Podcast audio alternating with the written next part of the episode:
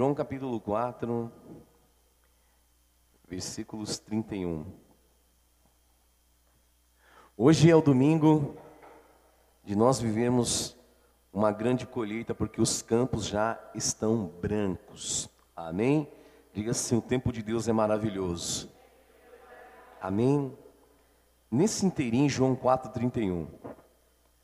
Nesse inteirinho, os discípulos lhe rogavam, dizendo: Mestre, come.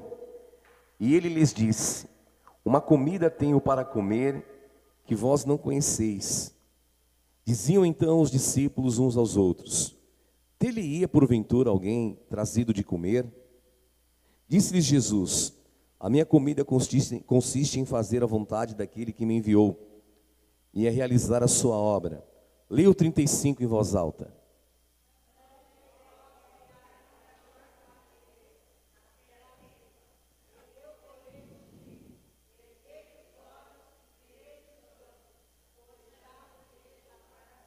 Pois os campos já estão, leia o 36. O ceifeiro recebe desde já o que? E ele faz o que? O seu fruto para a vida eterna. De sarde que se alegram tanto o semeador como o ceifeiro. Pois no caso é verdadeiro ditado: um é o semeador e outro é o ceifeiro. Eu, porém, vos enviei para ceifar o que não semeastes, e trabalhar, e vós entrastes no seu, outros trabalharam, e vós vão entrar no seu trabalho. Curve a cabeça por um instante, Deus Pai de amor, fale ao nosso coração, nos ministra a tua palavra, a tua verdade, nos enche do teu Espírito Santo e nos faz, Senhor, viver a tua vontade, que é boa, perfeita e agradável e que haja dentro de nós um coração, Senhor, quebrantado, um sentimento puro e genuíno, para viver, Senhor, esse tempo de uma grande colheita, porque os campos já estão brancos, em nome de Jesus. Amém e amém. Amém. Glória a Deus, aplauda o Senhor, em nome de Jesus. Pode se sentar por um instante. Queridos, o livro de João é um livro maravilhoso. O Evangelho de João é um, uma das cartas, umas cartas mais incríveis que tem. Posso chamar assim de uma carta, né? O Evangelho de João, ele é muito precioso. Eu falava aqui no culto das 8 horas da manhã com os oficiais. Jesus Cristo, ele tinha ido até Samaria. E você sabe, os judeus e os samaritanos, eles tinham questões culturais, eles tinham ali divergência entre eles, e eles não aceitavam estar próximos. Não é? Você sabe que a região da Samaria era praticamente a capital dos dez impérios que o povo assírio, quando invadiu e levou cativo, eles trouxeram ali vários povos de outras terras e a cultura, aquilo que era a verdade, aquilo que deveria ser preservado, tudo isso foi deixado de lado. E os samaritanos não eram considerados uma linhagem do povo de Israel pura, limpa. Então havia ali uma grande divergência. Jesus pregou para aquela mulher ali naquele poço e algo poderoso aconteceu. Aquela mulher se tornou uma grande pregadora do Evangelho, porque ela entendeu que Jesus era o Messias. Ela entendeu imediatamente que o cumprimento da palavra estava diante dos seus olhos, e ela se levantou e saindo pregando o Evangelho por toda Samaria. Nenhum judeu queria entrar em Samaria, mas Jesus foi até lá. Porque a palavra fala que Deus ele não faz acepção de pessoas. A religião, os homens, os homens fazem acepção de pessoas. Os homens escolhem quem eles querem. As pessoas, elas têm ali as suas escolhas. As pessoas têm as suas preferências. Mas Jesus ele nos mostra que as escolhas e as preferências humanas, muitas vezes elas estão desassociadas daquilo que é a vontade de Deus e elas causam separações, elas fazem com que as pessoas vivam divididas. E Jesus, quando ele foi naquele lugar, em Samaria, ele pregou para aquela mulher e aquela mulher se tornou uma grande pregadora da palavra. Por incrível que pareça, eu brincava aqui nessa manhã, ninguém fique chateado comigo, mas os doze apóstolos, os doze discípulos, eles achavam que toda a obra de Jesus só acontecia na bolinha deles. Eles achavam que tudo só acontecia ali no clube dos doze. O clube dos doze era os doze apóstolos. Um dia eles chegaram para Jesus e falaram: Mestre, nós vimos um homem ali em teu nome, expulsando demônios, nós repreendemos ele, porque ele não faz parte do nosso grupo, ele não faz parte da turma do Bolinha, da turma da Luluzinha. E Jesus repreendeu eles, porque Jesus explicou que não era dessa forma. Jesus falou: quem não é por nós é contra nós, não é verdade? Mas a visão que os apóstolos tinham naquele momento era muito limitada. Eles pensavam que tudo acontecia naquela bolinha ali, no grupinho deles. Só que Jesus estava fazendo uma obra grande e poderosa, e aquela mulher ela prega o evangelho. E Jesus estava muito feliz porque os samaritanos, depois de muito tempo, eles estavam recebendo uma palavra pura e genuína, e não pela religião, não por uma, uma questão da tradição, não por uma questão sanguínea, mas por uma questão espiritual. Eles seriam também considerados filhos de Abraão, filhos de Deus, porque o evangelho, ele estava ali para trazer igualdade. O evangelho estava ali para perdoar os pecados. E naquele momento de um grande avivamento, coisas espirituais acontecendo, o Senhor Jesus fazendo milagres, cura, vidas se convertendo. Os doze chegam para Jesus e perguntam: Mestre, o senhor não está com fome? Nós estamos com fome, é hora de comida, e Jesus ele fica ali perplexo, porque milagres acontecendo, sinais acontecendo, Samaria recebendo a palavra, um avivamento, aquela mulher pregando, e as pessoas se convertendo e elas pregando umas às outras, um grande milagre poderoso, mas o clube dos doze estava preocupado com o que, irmão? Comida. E aqui está o nosso erro. Comer é bom, irmão. Já dizia a canção, né? Comer, comer é o melhor para poder crescer. Comer é uma benção, né? Quem gosta de comer? Meu porte físico não nega, né, irmão? Que eu gosto de comer. É? Glória a Deus por isso. É? Glória a Deus. O presbítero Douglas está ali, né? Jamais digitaria uma coxinha. É uma benção. É? Mas a grande verdade é, nós temos que tomar cuidado. Porque Jesus estava fazendo um grande milagre. Só que os doze apóstolos eles estavam desassociados, eles não entenderam esse momento. E Jesus ele olha para eles e fala: Os campos estão brancos. Vocês falam que o tempo da colheita é daqui quatro meses. E Jesus ele traz um grande ensino, um entendimento. Porque ele fala: Vocês estão dizendo que daqui a quatro meses nós vamos começar a colher. Mas Jesus ele fala, ao contrário, eu quero dizer, os campos já estão brancos para a. E Jesus ele fala, eu vou enviar vocês para colher em um lugar que vocês não plantou.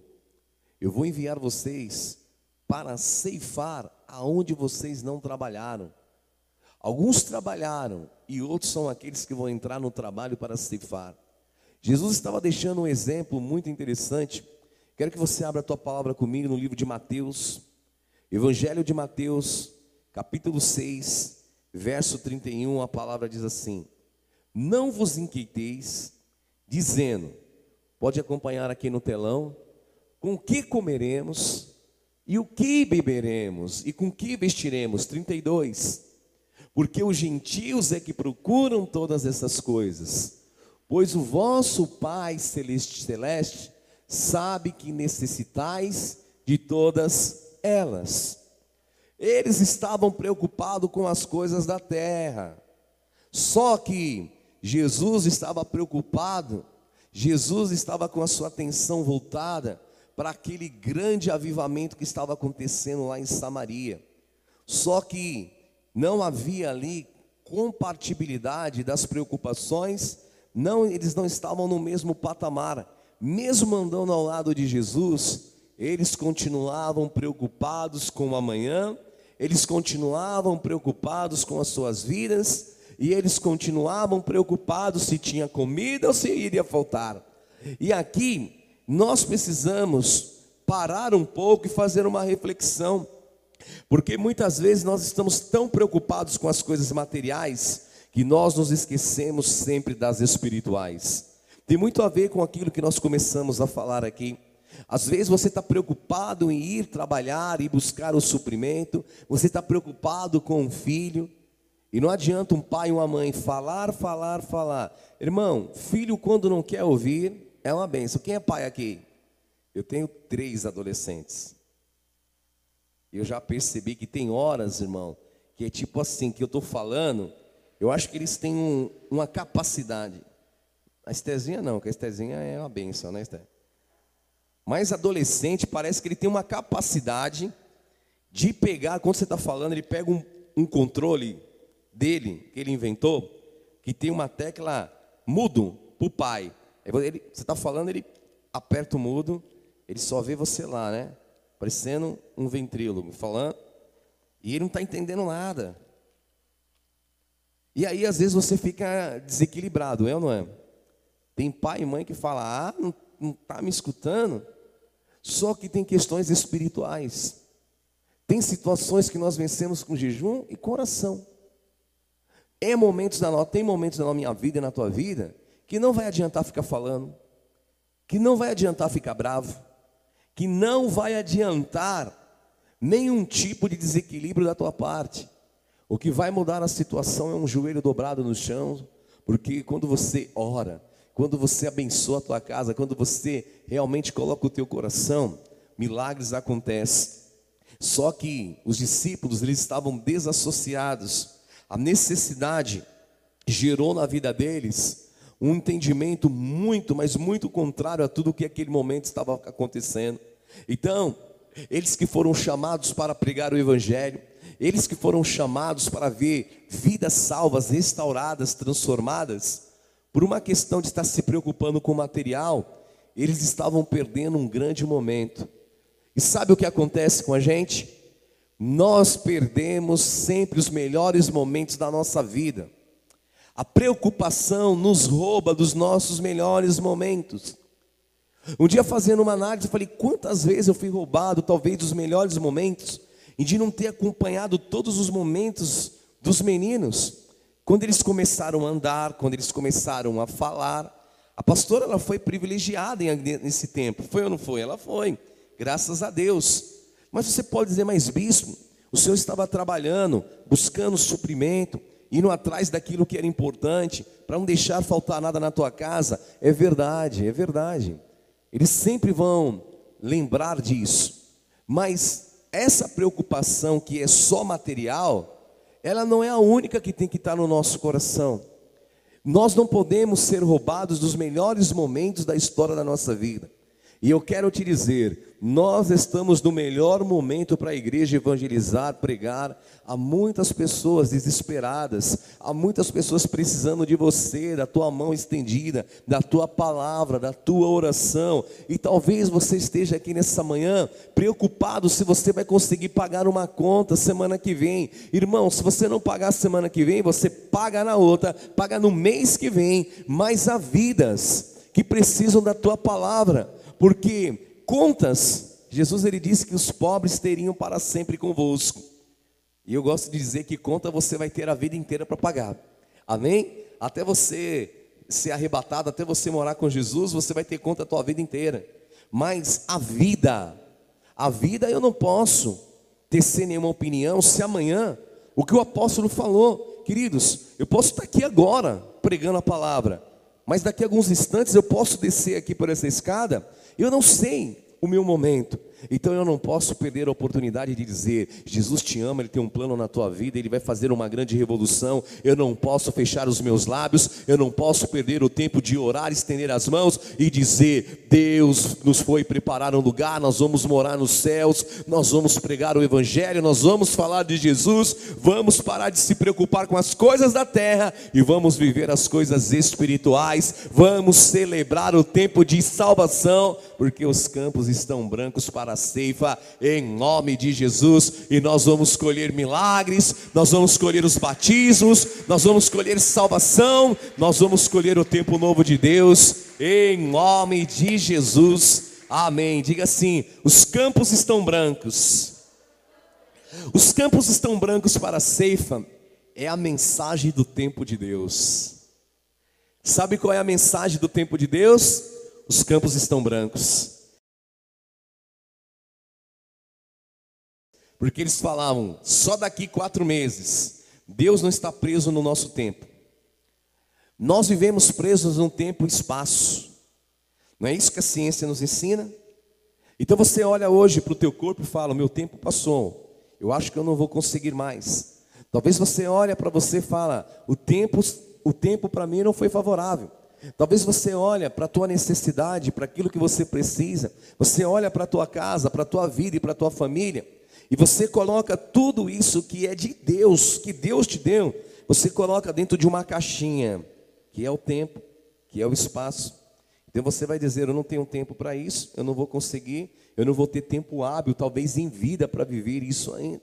Nem se eu trabalhar a vida inteira, nem que se eu falasse todos os dias com meu esposo, com a minha esposa, com meu filho, quem entende o que eu estou ministrando aqui nessa manhã? Nós nos prendemos ao tempo. O tempo do homem, muitas vezes, na perspectiva daquilo que nós entendemos dele, ele parece que está sempre contra nós. Talvez você vai dizer, eu não tive tempo suficiente para dormir. Quem não dormiu bem? E ninguém fala assim, eu não dormi não descansei o tanto que eu queria. Quem gostaria de ter descansado mais um pouco? Com aquele edredom gostoso, fofinho, né? macio, um bom, né? um bom colchão. Talvez você fale, eu não tenho tempo para descansar o tanto que eu queria. Quem gostaria de ter tempo aqui mais para estar com os seus filhos? Porque o tempo passa, né, irmão? Meu Deus. O Lucas agora está se preparando, fazendo planos de casamento. E eu falei para ele, e o Toy Story? E a Peppa Pig? E o, o, o Power Ranger que tinha aqui, você não brinca mais com isso? Não, pai, eu cresci. Vou casar. falei, não, que, que, isso? Não. É? Você vai passar por isso, você vai ver. Eu falei, não, vai brincar, vai aproveitar. E falou, isso mesmo, pai, vou aproveitar minha vida, vou casar, vou ser muito feliz. Eu não estou falando que não, mas o tempo passa. O tempo passa muito rápido para todos nós. Talvez tudo que você está dizendo aqui hoje, eu não tenho mais esse tempo. Tudo que você queria era o tempo, porque a nossa vida nos faz ficar preso ao tempo que nós entendemos humanamente falando. Mas Jesus falou: o meu tempo é diferente do tempo dos homens. Então nós precisamos aprender a viver o tempo de Deus. Porque o tempo dos homens aí fora é Covid, pandemia, quarentena, cuidado, é máscara, cobrindo aqui a parte do nariz e da boca, mas só uma grande venda cobrindo os olhos que faz as pessoas ficarem individuais em relação às outras e se distanciam. A grande verdade é que o tempo do homem, ele é extremamente escravista. O tempo do homem, ele é completamente contrário a tudo aquilo que Deus tem para nós, mas o tempo de Deus é maravilhoso, porque o tempo de Deus, se você tem dinheiro ou não, Deus faz um milagre. O tempo de Deus não importa a tua cor, se você é preto, você é branco, isso não importa. Deus não está preso aos valores, aos padrões humanos. O tempo de Deus é o tempo de Deus fazer milagres e Deus faz agora. Os campos brancos é o tempo de Deus, porque eles diziam: como pode agora? Não, Jesus estava dizendo: para vocês faltam quatro meses, mas para mim é agora. Esse é o tempo de nós colhermos algo abundante. E eu declaro aqui em nome de Jesus o tempo de Deus de você colher algo abundante, de você começar a amar, de você começar a prosperar, de você começar a se levantar, de você começar a ser curado. O tempo de Deus não é depois, é agora. Aqui com essa palavra liberada, o tempo de Deus vai te marcar com poder em nome de Jesus. Amém? E você precisa entender. Amém? Nós precisamos entender em primeiro lugar e todas as coisas estão debaixo da vontade do tempo de Deus. Romanos capítulo 12, verso 2.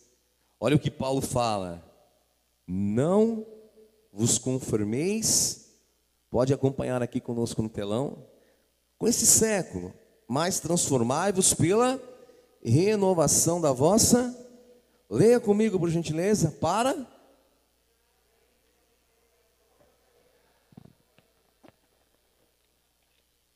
Existe algo que você precisa sair daqui hoje entendendo no teu espírito. Existe a boa vontade que é agradável e é perfeita e vem da parte de Deus. Paulo fala que nós precisamos experimentá-la. Esse tempo que Deus tem para nos revelar traz consigo uma grande experiência. Traz a experiência da boa, agradável vontade de Deus, que nós precisamos viver.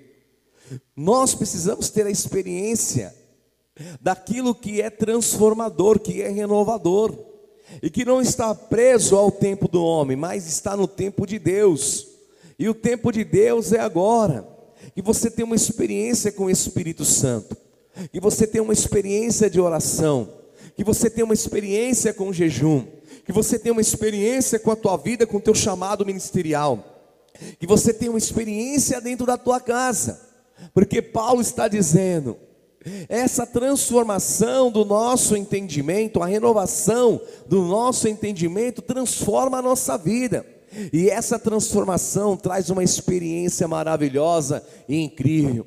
E nós precisamos entender: tudo passa pelo tempo e pela vontade de Deus. Amém? Porque a maioria das vezes eu quero aquilo que me agrada, no meu tempo. Brincava aqui de manhã dizendo: o tempo, meu tempo é para ontem. Eu gosto assim, né, irmão? Eu gosto das coisas rápidas. O meu tempo, talvez você seja assim também. Então Deus trabalha comigo, já sabe como, né? Me ensinando a ter paciência, ensinando a esperar. E tem sido uma grande bênção, porque no tempo de Deus, irmão, todas as coisas se encaixam. No tempo de Deus, tudo para, começa a ter sentido. Tem coisas que você deseja para a tua vida que faz parte de um tempo que você acha que é o teu tempo, mas você não tem maturidade para encarar. Há coisas que nós desejamos para nós mesmos que a gente não tem ainda uma capacidade humana para absorver, para entender, para se relacionar. É ou não é assim? Fala aí, você fica um pouco mais experiente. Ontem o presbítero Douglas fez 51 anos, né? 41. Mês, daqui dois meses eu faço 41 também. Às vezes eu falo assim, se eu tivesse 20 anos com a cabeça que eu tenho hoje, é ou não é? Porque você entende que, que o tempo, né, vai passando e uns olham assim e falam assim, ah, meu doutor envelheceu, não. Eu falo, eu estou na minha melhor versão, no meu melhor momento da história da minha vida. Porque as frustrações que eu tinha na, na adolescência, as precipitações, tudo que você tinha, porque na adolescência você acha que tudo é para agora, mas quando você adquire uma maturidade, o que acontece com você? A tua mente, a tua experiência, ela é diferente. E você até entende nesse grau de maturidade que você está mais capacitado ou mais preparado para enfrentar as coisas, para tomar decisão, para rever alguns erros, para avaliar alguns conceitos. É ou não é verdade? É ou não é assim? É assim. E obviamente você não precisa esperar ter 41 anos para amadurecer. Tem muitas pessoas, tem jovens que são extremamente maduros. Eu amo quando vejo um jovem cheio do Espírito Santo maduro, com vontade de viver com responsabilidade. E eu quero declarar aqui nesta manhã, em nome de Jesus, tudo que vai passar pelo plano, que vai passar pela vontade, pelo tempo de Deus, vai ser prazeroso para você, vai trazer uma grande experiência e você vai entender no teu espírito aquilo que Jesus queria ensinar para eles. Jesus estava mostrando que havia um tempo que iria contrariar o ciclo humano, o tempo que é do homem, o tempo do homem, o tempo da humanidade é um tempo que as pessoas elas desprezam, elas não dão valor, elas querem naquele momento, mas o tempo de Deus sobrepõe a tudo isso. Então, se você entrou aqui hoje dizendo, eu acho que o meu tempo acabou, acho que não tem mais jeito, acho que eu não vou conseguir viver isso, acho que eu nunca mais vou ser feliz, você está olhando para o tempo humano, mas no tempo de Deus, agora, nesse momento, se você abrir o teu coração, você pode ser restaurado em tudo, restituído em tudo tudo, consolado em tudo. Você pode recuperar tudo que foi tirado de você, porque o tempo de Deus não está preso ao tempo humano. Em nome de Jesus. Amém e amém. Amém. Há um tempo de Deus maravilhoso. E para viver essa colheita, eu preciso entender que esse tempo de Deus, dessa colheita, é o tempo de nós vivermos uma colheita de, da certeza de grandes milagres. Nós temos aqui, abra sua palavra, Gálatas capítulo 6, verso 9. Quem é um semeador espiritual aqui? E quem lança sementes aqui? A grande verdade é que nós somos roubados nessa característica tão mas tão cotidiano e comum nos dias de Jesus, as pessoas, porque eles trabalhavam a terra, as pessoas sabiam semear. Quem já plantou aqui na vida? Quem que já plantou, que teve experiência de plantar no campo? Eu já tive, minha mãe me ensinou a plantar no pré, aquele feijãozinho no algodão. E aí eu cheguei em casa, eu fui para a escola com feijão no algodão que era um trabalho da escola.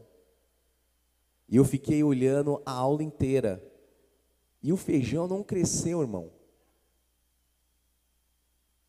Joguei um pouquinho de água no algodão, não adiantou nada. Não cresceu. Voltei para casa com aquele copinho de plástico, com algodão, coloquei o feijão e falei, não, acho que no outro dia ele vai crescer. O que você acha que aconteceu? Não cresceu. Mas você aprende desde a infância com essa atividade que tudo tem um tempo, mas você precisa semear e ter a certeza que vai acontecer. Nós não criamos filhos, geramos filhos para calamidade, diz a palavra. Você gerou filhos para eles serem uma bênção. Você não foi trabalhar levantar cedo, pagar um preço para ser envergonhado. Não. Ninguém aqui levanta dizendo: Estou levantando hoje para enfrentar as maiores lutas na minha vida. Você vive assim? Não. Tudo que você faz precisa ter a perspectiva de um grande milagre. Precisa ter dentro de nós otimismo. A palavra do Senhor em Gálatas 6, verso 9 diz: E não nos cansemos de fazer o bem, porque a seu tempo o que vai acontecer? Quando eu quiser, eu vou já ter aqui a colheita disso, é assim? Não, Paulo fala que há um tempo para nós serfarmos e não desfalecermos. No tempo certo, nós vamos ter a colheita para não ficarmos enfraquecidos. Mas nós não sabemos lidar com o tempo certo de Deus. Nós não sabemos lidar com esse tempo de Deus, porque nós queremos lidar com Ele de uma forma material e carnal. Nós recebemos a palavra de Deus e muitas vezes é, essa geração que nós estamos vivendo é imediatista. Porque essa geração de agora tem tudo com facilidade. Abre um celular, tem tudo lá, não é?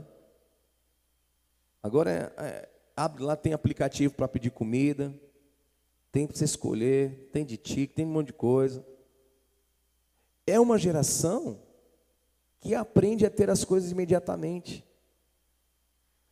Que não sabe colocar o feijãozinho lá e esperar o tempo dele nascer. Talvez você esteja sendo afligido e assolado por esse tempo, aonde tudo para você tem que ser para ontem. Só que a grande verdade, as coisas de Deus têm um tempo certo. Só que você precisa ser um semeador. Você precisa investir na vida das pessoas.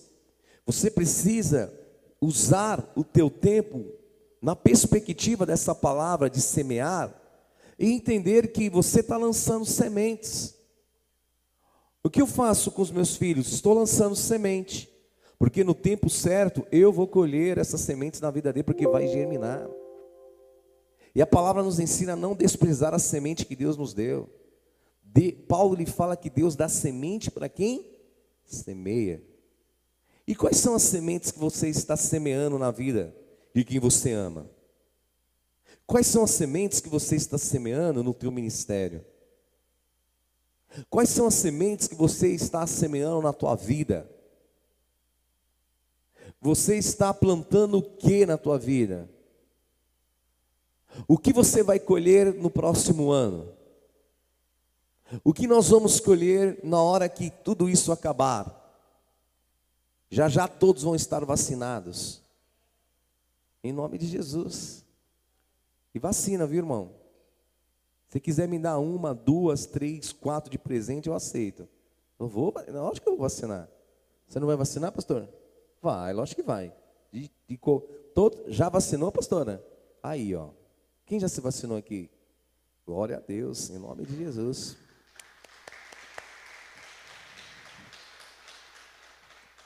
Eu vou me vacinar, porque algumas pessoas falam, bispo, você tem uma aparência de jacaré, né? Falei, já desse mal eu não, já não sofro mais, né? Então eu vou me vacinar, e aí não vai ter, já não vai mudar nada. Vai te fazer bem. É um ato de amor e de cuidado com você e com o teu próximo.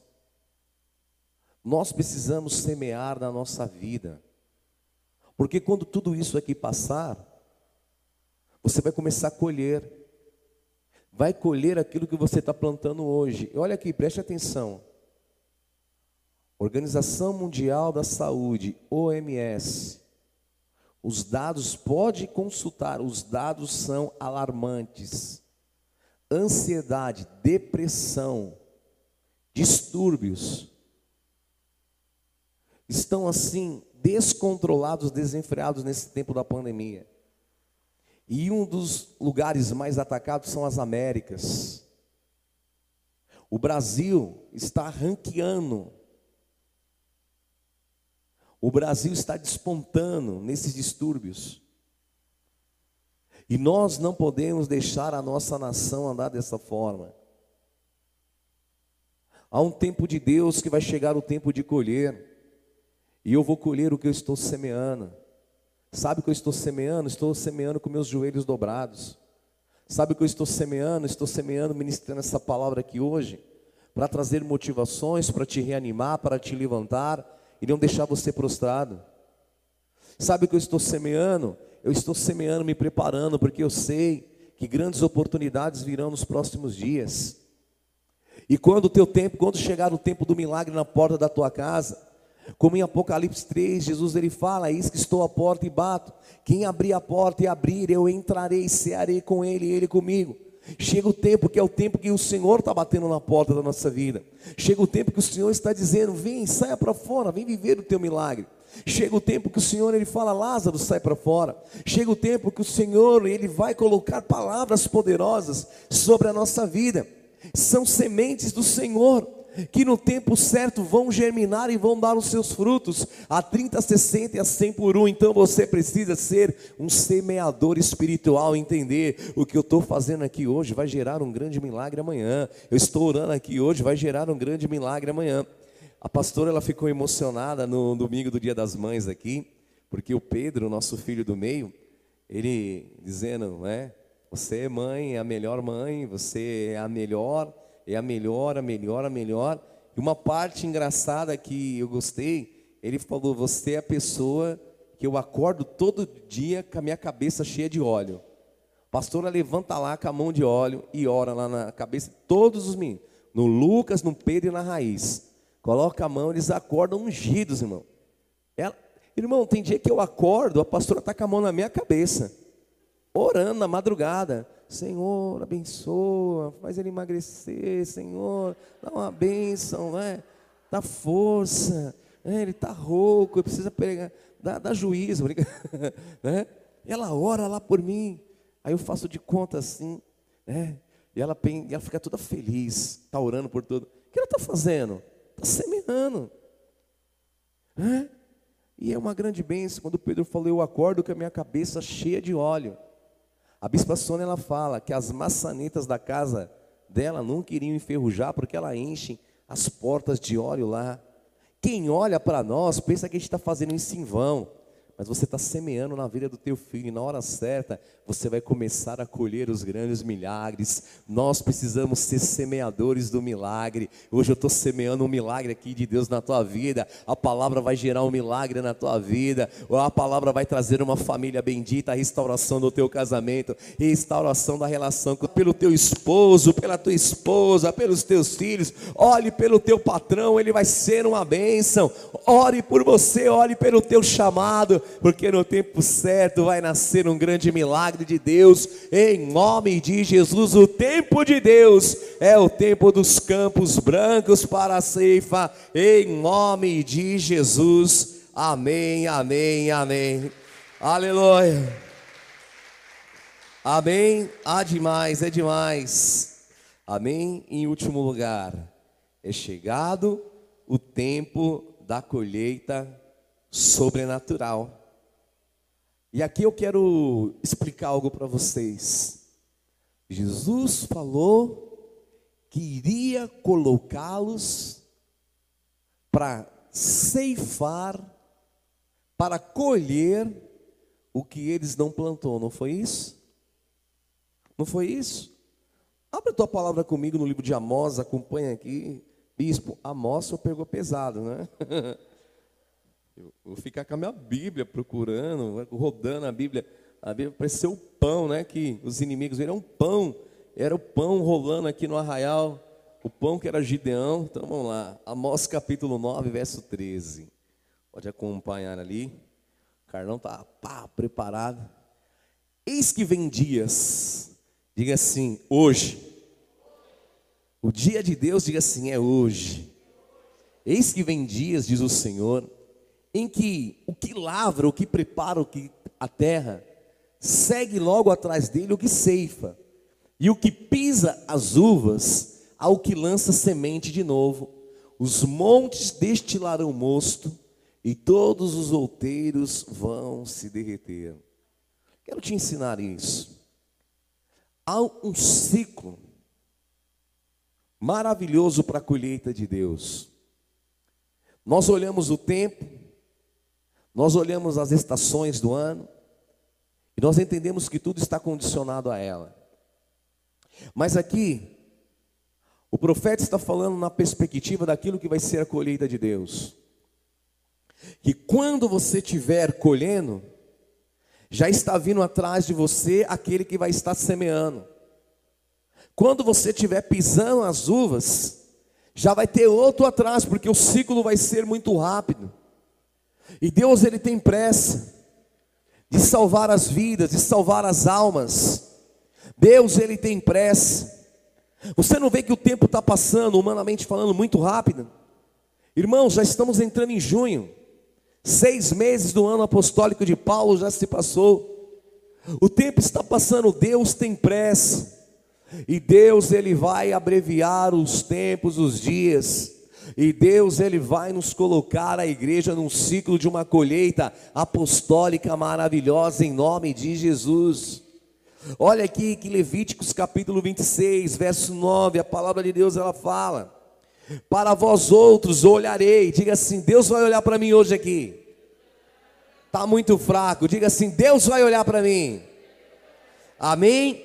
E vos farei fecundos, vou multiplicar Confirmarei com vocês a minha aliança convosco. Vocês comereis o velho da colheita anterior para dar lugar ao novo. Vocês vão tirar fora o que? Para dar lugar ao novo que Deus tem, é necessário tirar o que? O velho.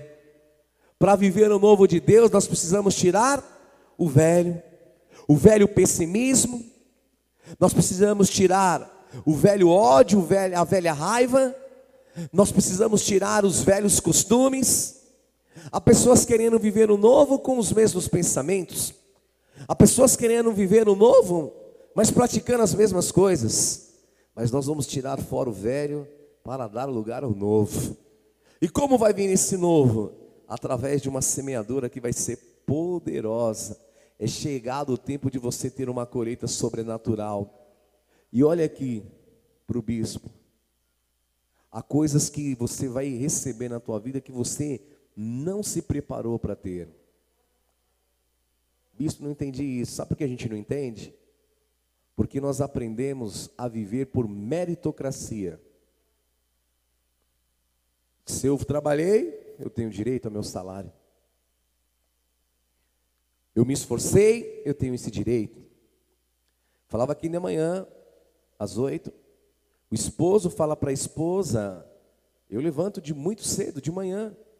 Eu tenho o meu direito de ser né, respeitado. A esposa vai dizer: Eu também levanto, fico em casa, cuido de tudo, das crianças, do monte de coisa. Também eu tenho o meu direito. As pessoas, elas vivem constantemente vivendo no aspecto dos seus méritos, do que se acham por direito. E quando te falam algo, você fala: ah, não trabalhei para isso, eu não me preparei para isso, eu não estava preparado para isso, então não vou viver. Porque a nossa percepção, ela está envolvida com a meritocracia. Só que existe algo maravilhoso que Jesus ele fala aqui, que é a graça. Amém?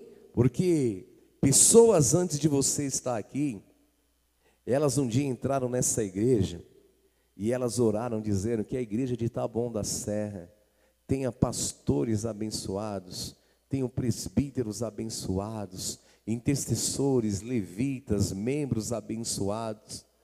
Antes de você estar aqui, a intercessão orou há anos para que esse culto fosse das 10 horas um culto abençoado. Antes de você se converter, teve pessoas que orou por você Teve pessoas que dobraram o joelho, oraram muito, pagaram preço, entregaram ofertas, manteram a rádio, a TV no ar, para que você fosse alcançado. E Jesus está dizendo aqui: Eu vou colocar vocês para colher num campo que vocês não trabalhou, porque a graça de Deus é assim. Pessoas oraram, pessoas se levantaram, pessoas clamaram, vidas derramaram sangue para que hoje nós pudéssemos estar colhendo esses milagres. Pessoas pagaram preço para que hoje eu e você pudéssemos ter a liberdade de pregar o Evangelho. Estou pregando o Evangelho aqui agora, estou falando nas redes sociais, está sendo transmitido este culto nós estamos colhendo o esforço de muitos anos. O nosso pai espiritual, o apóstolo, o preço que ele pagou, o preço que ele entregou, tudo que ele enfrentou ele estava semeando para que hoje nós pudéssemos viver esse tempo, para pregar o Evangelho, salvar as vidas, batizar, fazer uma grande revolução. E eu quero profetizar aqui em nome de Jesus, amém. Chegou o tempo aonde Deus ele vai responder a oração dos santos, dos justos, e nós vamos colher tudo que gerações passadas preparou para nós, abriram as portas. Os nossos filhos vão colher as nossas orações, os nossos filhos vão colher as as nossas ofertas, os nossos filhos vão viver um tempo de uma grande revolução, porque nós somos os semeadores de milagres em nome de Jesus. Amém, amém, amém. Aleluia. Amém. Então, ao seu tempo tudo vai acontecer. Eles falaram, Jesus, falta muito tempo ainda. Jesus olhou para eles e falou: vocês estão dizendo que falta muito tempo. Jesus estava ali se alegrando porque vidas estavam sendo salvas e eles estavam dizendo: Senhor, nós queremos comer, nós queremos comer. Irmãos, Deus sabe da tua necessidade, Deus sabe daquilo que você precisa, mas não deixa as coisas espirituais passarem desapercebidas, não deixa o Espírito Santo passar desapercebido na tua vida, não deixa essa palavra, essa unção passar desapercebida aqui nessa manhã. Não vamos deixar as coisas de Deus passar desapercebida quando você sair daqui hoje. Fale de Jesus para duas, três pessoas. Quando você chegar na tua casa, olhe para os teus filhos, para o teu esposo, para a tua família, independente do que você estiver vivendo, enfrentando. Olhe para os teus netos e fala: ah, um grande milagre vai acontecer aqui ainda, em nome de Jesus, e eu declaro: nós vamos continuar a semeando, porque a palavra fala: uma geração conta e ensina a outra geração, e a minha geração, a tua geração, a nossa geração, não seremos roubados, nós vamos ser semeadores de milagres, em nome de Jesus. Amém, amém, amém. Amém. Feche os teus olhos por um instante. Aleluia. Talvez você esteja enfrentando um tempo muito difícil de luto, de dores, de choros. Talvez você esteja enfrentando nessa manhã os dias mais difíceis da história da sua vida. 1 Pedro capítulo 5, o apóstolo Pedro fala: lança sobre ele a vossa ansiedade, porque ele tem cuidado de vós. Eu quero te convidar nessa manhã a você abrir o teu coração Talvez algumas coisas você possa dizer, bispo, é tão difícil, eu acho que isso não vai acontecer agora e não tão, tão cedo. Talvez você tenha escutado as notícias da pandemia que está aí fora. E você deve ter ouvido já tantas coisas, escutado tantas coisas. Talvez você ache que não vai acontecer, que não é o momento, que não é para você. Mas eu quero te dizer aqui nessa manhã, o tempo de Deus é agora e Deus está te chamando. O Senhor está te chamando a ter uma experiência, a viver uma vida incrível com Ele. Jesus ele está fazendo milagres aqui. Você é um milagre de Deus. Oraram por você. Você é a confirmação que orar resolve. Você e eu, nós somos frutos de oração de pessoas que falaram: Senhor, nos dá as vidas. Senhor, traz um mover de salvação em Taboão da Serra, nas casas, na família. Talvez você entrou aqui hoje, você possa dizer, mas bispo, o meu tempo está tão corrido, o meu tempo está tão escasso. Talvez isso seja a verdade hoje da tua vida, você não está tendo nem tempo para você mais. Há muito tempo você não lê a Bíblia. Há muito tempo você não ora. Deus está sentindo a tua falta no lugar da comunhão. Talvez você esteja aqui hoje, nessa manhã, e você sabe que está se aproximando do meio-dia, você está contando as horas, os minutos, porque talvez o tempo tem te feito ser uma pessoa que se organize, se adapte dentro dele. Talvez você está calculando os minutos que o ônibus vai passar. Quanto tempo eu vou chamar o Uber? Se o bispo terminar cinco minutos mais cedo, eu vou sair ganhando, porque eu vou ganhar cinco minutos para chegar em casa, cuidar da minha família, resolver tudo que eu tenho para fazer. Talvez você está vivendo a sua vida dessa forma nesse tempo maluco que está aí fora, que a gente não entende nada, e de repente tudo é pego de surpresa, mas há um tempo que é na presença de Deus, que é linear, no tempo de Deus, milagres acontecem, no tempo de Deus, aquilo que são verdades, elas são eternas. Lá o tempo de Deus, Deus não muda, Deus não muda, Jesus não muda, Espírito Santo não muda. Talvez você está aqui dizendo, eu não tenho tempo mais para nada, mas eu quero te dizer, os campos estão brancos. Você estava esperando um tempo chegar, um tempo para ser curado, um tempo para ser restituído, um tempo para ser restaurado, um tempo para começar a pensar em você, um tempo para se dedicar às pessoas que precisam de você. Você estava precisando de um tempo, esperando um tempo. Eu quero te dizer: esse tempo não é daqui quatro meses, esse tempo não é um ano que vem, esse tempo não é daqui dez anos, esse tempo aqui é hoje. O Senhor está te dizendo: é hoje, é hoje, é hoje. Os campos estão brancos, os campos estão brancos. Então abre o teu coração, ora aí, irmão, ora aí hoje no teu lugar e fala: Senhor, eu quero viver o teu tempo. Fala, Senhor, até hoje eu vivi o meu tempo, eu andei no meu tempo. Eu me preparei no meu tempo, mas eu não consegui ter a alegria que eu pensei que eu iria ter controlando o tempo do jeito que eu achava que era certo. Mas a hora que eu recebo essa palavra, o meu coração se abre e eu quero viver o tempo que o Senhor tem para minha vida. Oh, cantai arabarás, tempo de Deus. Há o tempo de Deus que não é o tempo cronológico, é o tempo kairos, o tempo de Deus. No tempo de Deus ele Ele cura, no tempo de Deus Ele restaura, no tempo de Deus Ele transforma, no tempo de Deus Ele abre as janelas, no tempo de Deus você entende tudo, no tempo de Deus você vai agradecer como José e dizer: até o mal que me fizeram fez bem para mim. No tempo de Deus milagres acontecem, no tempo de Deus tudo passa a fazer sentido. Oh, em nome de Jesus, ora e fala: Senhor, me ensina, me ensina a me conectar ao seu tempo, porque no teu tempo tudo faz, Senhor, tudo faz sentido. No seu tempo eu sou mais forte, no seu tempo as coisas começam a se encaixar. No tempo de Deus, no tempo de Deus, no tempo de Deus, no tempo de Deus.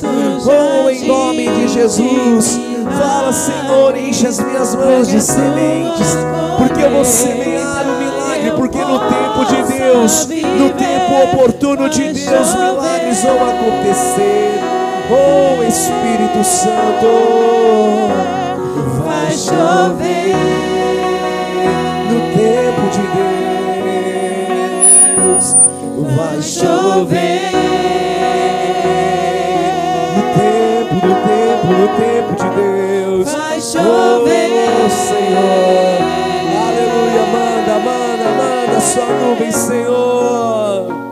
Manda tua nuvem que traz tua chuva, chuva que cura As chuvas de Deus que virão no seu tempo para regar a tua vida. E as sementes de milagres vão germinar. jardim Oh, de jardim de milagres, para que a tua Oh, colheita, eu possa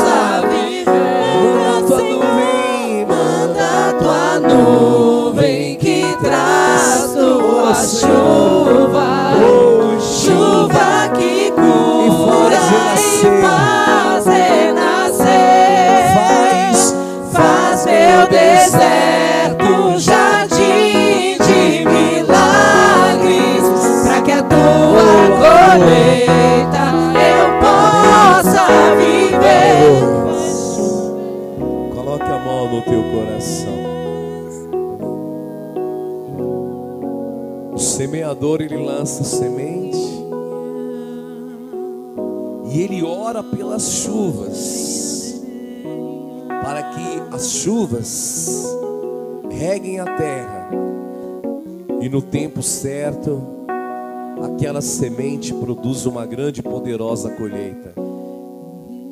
Eu vou orar aqui com vocês hoje. Há uma semente de Deus que está aí no teu coração. Uma semente que foi plantada com a oração de muitos que vieram até antes de nós. Há uma semente aí na tua vida de milagres que foi plantada pelo poder da palavra e a pregação. Há sementes que foram lançadas na tua vida que são sementes de milagres que elas vão produzir a 30, 60 e a 100 por um. Então é necessário ter as chuvas dos céus, que é o Espírito Santo. Então, com essa canção que nós estamos louvando aqui hoje, pede para o Senhor, manda a nuvem, Senhor. Com a mão no teu coração, fala, manda a tua nuvem. Há muitas coisas boas aqui dentro de nós. Às vezes a gente fica preso às coisas ruins que nos fizeram.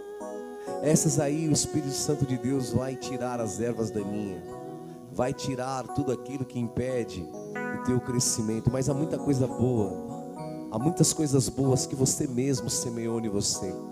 Há muitas coisas boas dentro de você que pessoas que te amam semeou dentro de você. Há palavras de amor, há palavras de amor que semearam na tua vida. Então está no momento.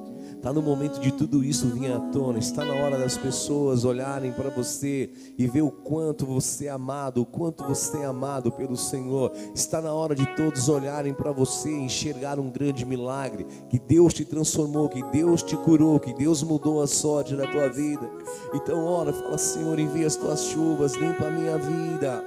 Oh Espírito Santo, em nome de Jesus, manda a tua nuvem, Senhor. Que traz tua chuva, chuva que cura faz renascer. Faz meu deserto. Faz meu deserto jardim de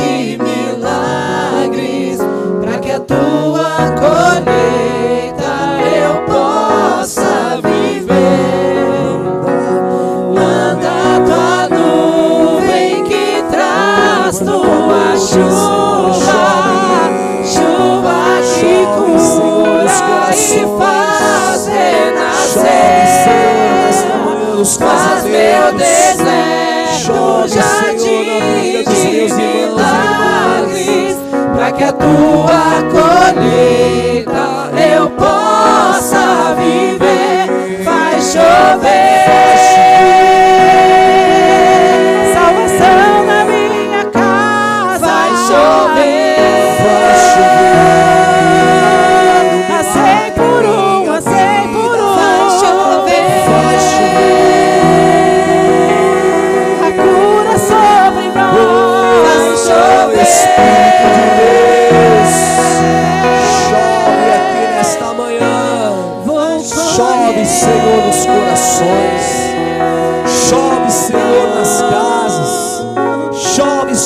vida dos filhos. Chove, Pai, sobre os casamentos. Chove sobre os ministérios.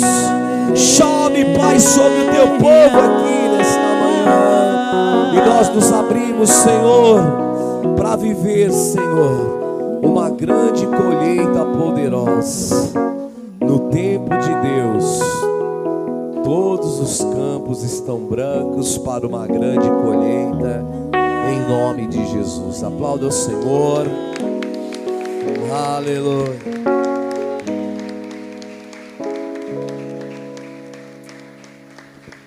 Amém.